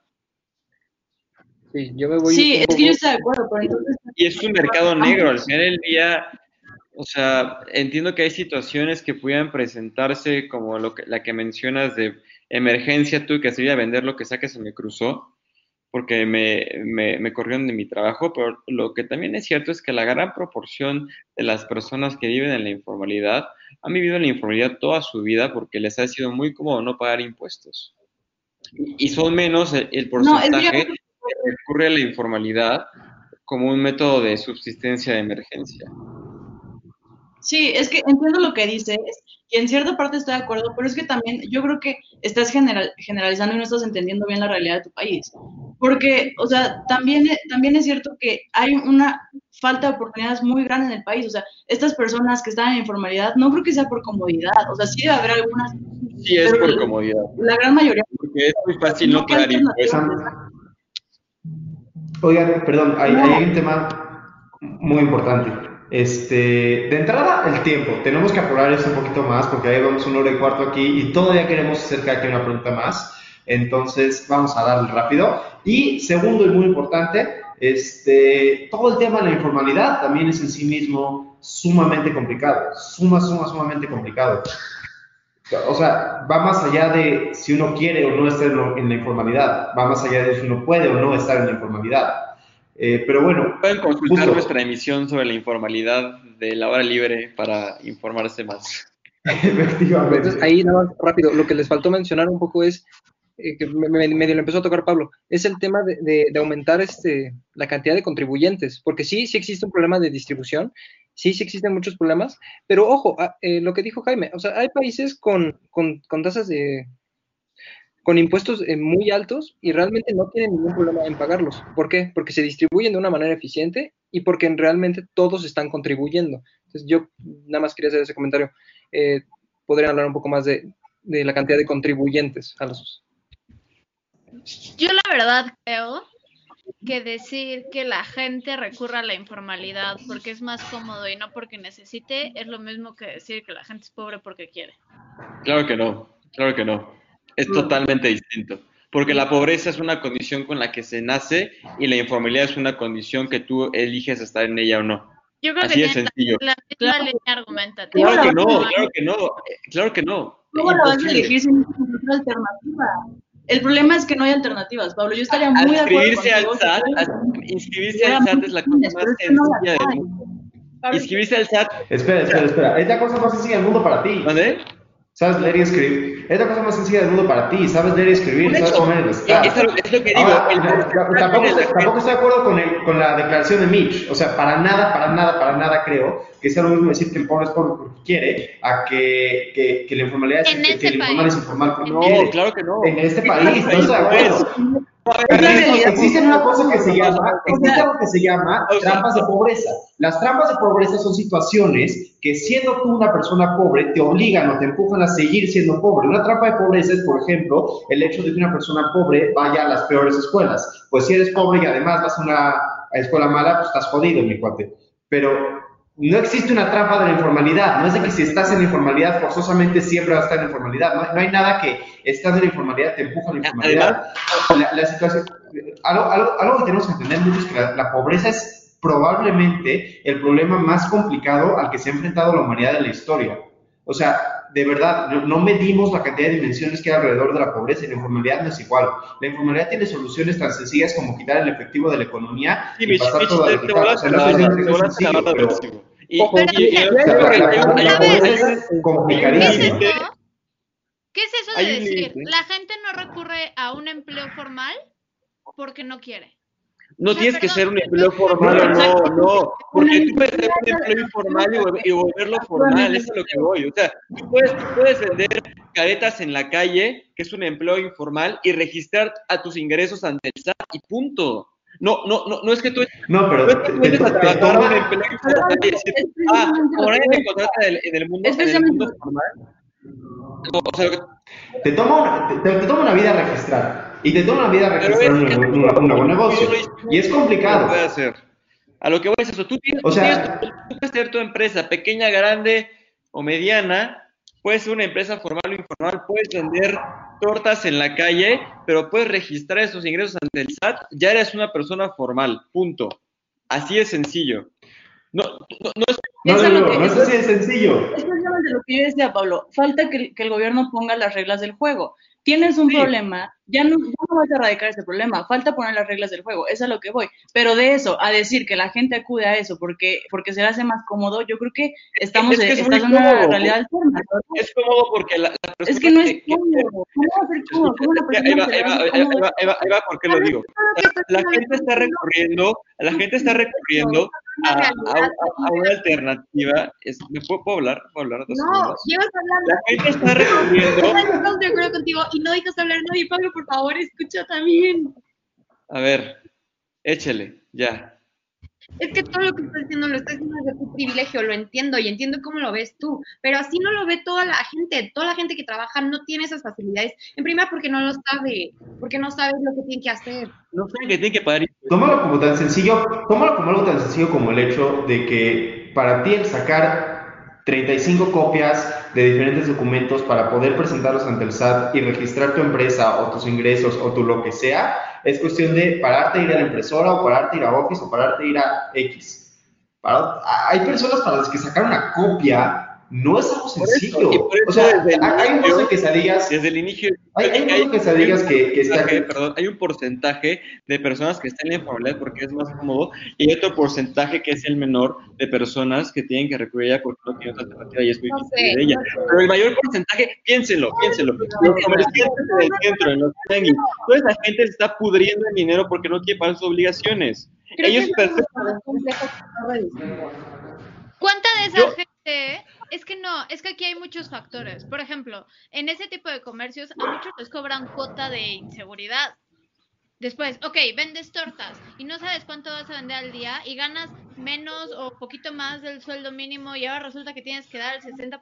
Pero los tabuladores están comprando cartas blancas, perdón, pero no, no, no me hace sentido. O sea, yo no creo que la gente opte por ser más cómodo, estar en la informalidad, simplemente lo ven como la solución óptima para vivir de la mejor manera todos los días. Y eso no quiere decir que no pagar impuestos esté bien, pero sí quiere decir están confundiendo un empleo con... Espera, espera, quiero hacer una pregunta. Quiero hacer una pregunta para todos como le hicimos con Mitch. Quiero hacer una pregunta para todos como le hicimos con Mitch. Levante la mano quien está en desacuerdo con la idea de que aquella persona que atiende la informalidad lo hace porque es más cómoda. Yo abstengo mi voto. ¿Quién está en desacuerdo con Yo abstengo mi voto. Levantaría también el pie. O sea, ¿quién está en desacuerdo con Pablo? No, no, no, no es por comodidad. Yo te aseguro que no es por comodidad. No es por comodidad. Entiendo tu punto, Pablo, de que sí hay que regularlo, pero no es por comodidad. O sea, decir eso, la verdad es que creo que es un insensible. No quiero concluir para que no haya como una malinterpretación de lo que dije. Yo sé que hay... No, espera, espera, espera. Antes de que concluyas, antes de que concluyas, Emilio y Sergio fueron los únicos que no levantaron la mano además de ti. Emilio dijo que va a abstener su voto. Sergio no ha dicho nada en todo este debate. Ya nos saltamos de otra sesión de preguntas, pero creo que, esto, creo que esto está mejor. Sergio, te escucho. Quieras o no, te quiero escuchar. Digo, es que, vaya, todo el mundo está acaparando. No, no se entiende nada, ¿no? Pero es que es muy fácil decir que sí, que es por comodidad o es por necesidad. Sin embargo, nos estamos yendo a los extremos. Es como decir que es blanco o negro. O sea, es una combinación de ambos. O sea, obviamente sí, también es por comodidad, por obviamente que flojea registrarte del SAT, hacer tus cuentas, pagar impuestos, pero también, obviamente, o sea, tiene menos ingresos para poder, este, ¿cómo se llama? Para poder, este, vaya, satisfacer tus, necesidades básicas, ¿no? O sea, si vas a tener que pagar impuestos, te quitan obviamente dinero, que luego hay veces que tú no ves reflejado, o sea, y, sobre todo cuando eres una persona pobre, o sea, que te quiten, o sea, dinero es como, pues, ahora de qué voy a vivir, o sea, qué voy a tener que hacer, voy a tener que buscar otro trabajo. Por eso hay gente que tiene cuatro trabajos y ni así le alcanza el dinero para poder vivir bien. Entonces, yo creo que sí es una mezcla de ambos, sí por comodidad, pero también por necesidad, o sea, no, no son mutuamente excluyentes como podemos pensarlo. Ya, ya puedo echarme mi conclusión. Eh, Emil, espera, porque ahorita que concluyas tú, le voy a pedir a todos que concluyan. Entonces, antes de que concluyas, concluyas, quiero escuchar a Aroche. Emilio, vas. Ya sé que te estás muriendo, Pablo, pero una parte de mí tiene ganas de que todos pasen antes de que pases tú, nada más porque es muy divertido verte así. Sí, yo, comparto el, mi pensamiento con Sergio. O sea, creo que se están, todos se están yendo demasiado a los extremos. O sea, sí, eh, Pablo, Pablo puede tener un punto, ¿no? Que es de, por un poco por comodidad, pero la realidad de México, o sea, también dijeron, enfócate en la realidad de tu país. México es un país con grandes desigualdades, con grandes desafíos, y eso en muchas de las ocasiones no ha permitido a, a, varias personas entrar a un sector formal. Estoy seguro que hay muchas personas que quieren trabajar de manera formal y a veces por la falta de oportunidades no pueden. Ok, les voy a decir qué vamos a hacer a continuación. Pablo nos va a dar su muy esperado cierre porque ya no puede. O sea, está, está rojo de necesidad. Y si les parece bien, dejamos que hablen en este orden Pablo, Mitch, Fer, Isa y pues van, dispárense. Traten de no tardar mucho porque todavía queremos aprovechar para hacer un pequeño cierre. Concluiré mi tema de la informalidad con esto. Yo no estoy criticando a la persona que sale todos los días en su bicicleta a vender tacos de canasta, ni a la persona que, o sea, no estoy criticando el empleo. Yo entiendo que la desigualdad te puede llevar a situaciones en las que tienes que trabajar de cierta forma para ganarte el pan de cada día. Una vez dicho esto, o sea, yo sí quede bien claro que mi crítica no es a la persona que tiene este tipo de empleos. Ni, ni, ni le estoy llamando criminal, ni estoy criminalizando esos empleos porque son empleos que al final del día sostienen nuestra economía y a nosotros como personas también. A lo que voy es que mi crítica es contra la informalidad, no es contra el empleo en sí. Estoy seguro que el esquema, y por eso voy con mi crítica al, al, sistema fiscal, porque sí debería ser más fácil que estas personas que trabajan de esta manera se adscriban al sistema fiscal y pudieran pagar o recibir, que también es algo muy importante, el apoyo del, el apoyo del gobierno que les corresponda. Porque si no sabes quién lo necesita y quién, o sea, de esta, de esta manera podríamos saber a hay que darle una, una subvención y a quién tendríamos que cobrarle los impuestos. Pero justo, y como lo mencionó en un comentario también en, YouTube, la informalidad no solo se presenta en estos sectores, se presenta también en sectores altos, en los que las empresas no declaran sus impuestos, en los que echan chullos para que la, no declaren lo que tengan que declarar. Y mi crítica es esa, porque si yo, mis papás, ustedes pagamos los impuestos que nos corresponden, porque hay personas en este país que no pagan los impuestos que les corresponde. Y por eso yo digo que la informalidad es, un, es, es por comodidad, porque, como ustedes mencionaron, si es, un, si es tedioso ir al SAT, si es tedioso registrarte, si es tedioso tener tu firma, pero no es, algo, no es, no es algo que a lo mejor el 90% de las personas puede hacer, si a tomar un día o dos o tres, pero hasta ahí. Y es a lo que voy, no, no es nada de vida o muerte registrarte ante el SAT, y pagar y declarar lo que ingresas. Incluso puede ser Madame, ah, perdón. registrarte y te dan un apoyo. No sé, es a lo que voy. Esa es mi conclusión y, espero que me haya quedado un poquito más claro todo lo que estaba diciendo. Madame Bermúdez. Gracias. Este, yo no creo que se trate de un poco de ambos. Vaya, obviamente habrá Habrá quien por conveniencia, porque la verdad me, niego a, usar el término comodidad, porque yo creo que las palabras importan, importan mucho. Entonces, o sea, yo, yo creo que por conveniencia habrá quien evada impuestos, no quien opte por la informalidad, que creo que esa es la diferencia y, y podría ser gran parte de, de tal vez donde está como el malentendido que, que vas a entender. Yo creo que es muy distinto hablar de informalidad y hablar de evasión de impuestos, porque tienen motivaciones distintas. Y por eso creo que se tienen que separar hasta cierto punto. Aunque la informalidad es evadir impuestos. Sí, no, no necesariamente. O sea, sí, pero no. Técnicamente. Puedes, Sí, pero puedes estar registrado de manera formal y evadir impuestos. Por eso te estoy diciendo que, que se tienen que separar porque la motivación es distinta y la realidad es distinta. Eh, en este sentido, me, niego a creerlo. Evidentemente hay de hay una mezcla, pero creo que ni siquiera vale la pena mencionarlo, porque la, la mayoría se inclina a la necesidad. Entonces, si tenemos dos, tres personas que lo hacen por comodidad, ciertamente no vamos a decir, bueno, es que hay de todo, porque no, no hay de todo en, en la misma cantidad. Eso es lo que yo creo. Este, y pues sí, yo insisto, me, me, niego a creer que es por comodidad. Yo creo que la realidad de este país demuestra que inclusive muchas de las personas que dicen que es por comodidad, en realidad es por necesidad o por una motivación que va más allá. Muchas veces es por literalmente las fallas políticas que existen en este país. Yo creo que mucha gente no paga porque no puede, mucha otra porque cree que no es justo, no lo sé, evidentemente lo correcto sería que todos pagáramos impuestos, sin embargo creo que no podemos culpar a aquellos que no lo hacen y muchísimo menos tacharlo como de no lo haces porque no quieres. Entonces, pues sí. Pues nuestra querida embajadora en Bélgica, que actualmente se encuentra, gracias a Dios, con nosotros en México, Fer, ¿te escuchamos? este, bueno, ya para no ser repetitiva, estoy de acuerdo con, en parte con lo que dice Pablo, estoy muy de acuerdo con lo que dice Mitch. Eh, a mí solamente me gustaría concluir diciendo que es importante que el gobierno ya se ponga las pilas con las reglas del juego hacia la informalidad.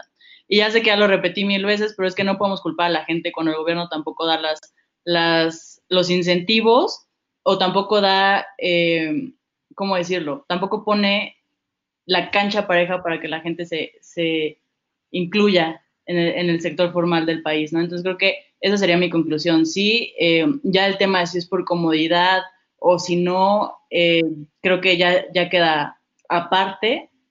La, la importancia aquí debería ser que todos tuvieran en la cancha pareja para jugar y, y, a, y, a, través de eso que ellos decidan si es por comodidad o no, pero que todos tengamos las mismas oportunidades. Y ya, esa sería mi conclusión.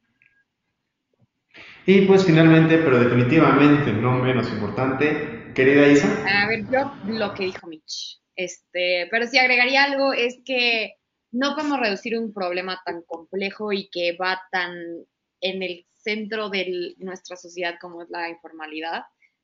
Y, y sí, intentar verlo de la, de la, forma más objetiva, o sea, si lo vemos desde nuestro punto de vista privilegiado que tenemos acceso a la educación o acceso a diferentes oportunidades, no, no podemos realmente entender de fondo el problema y no le vamos a encontrar una solución así.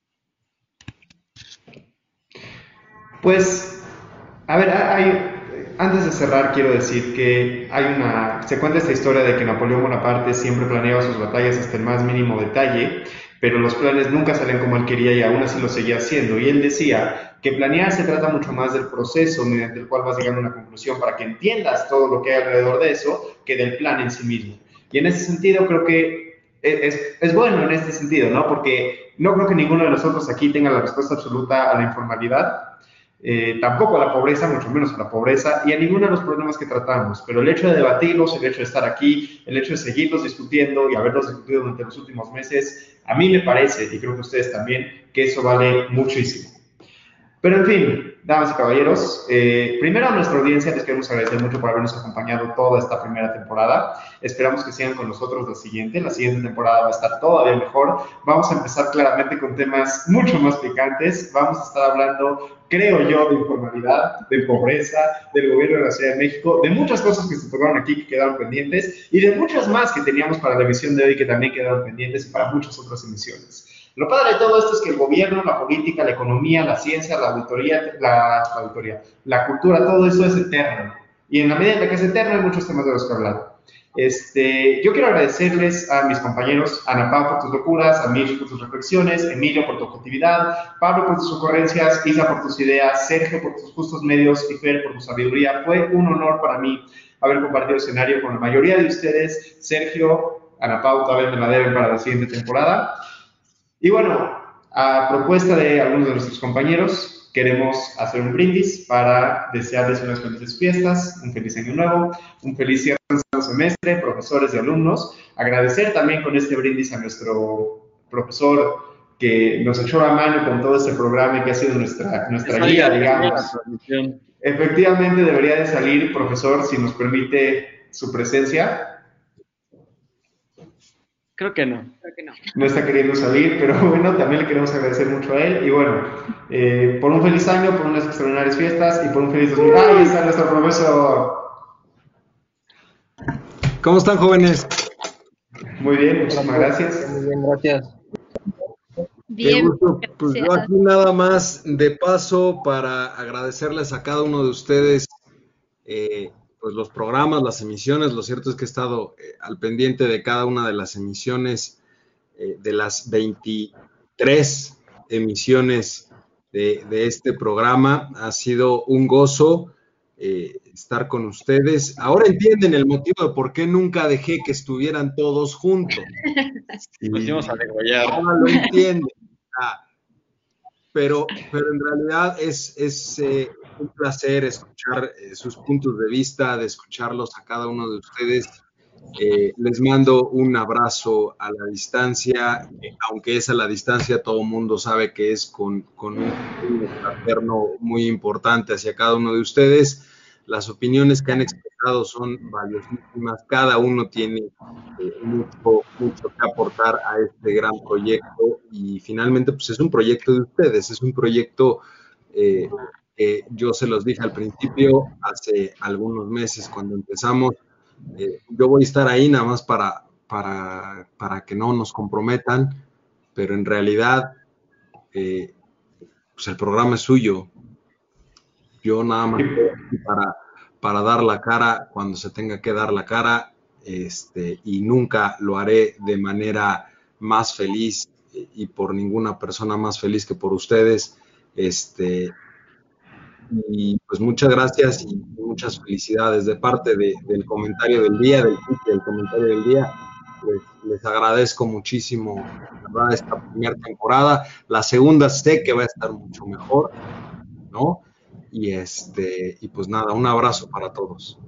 Y pues no dejen de seguirnos en nuestras redes sociales en flow.page diagonal comentario del día y flow.page diagonal hora libre. De parte de nosotros, muchas felicidades, muchas gracias, salud a todos y por favor sigan disfrutando la próxima temporada de este programa, La Hora Libre.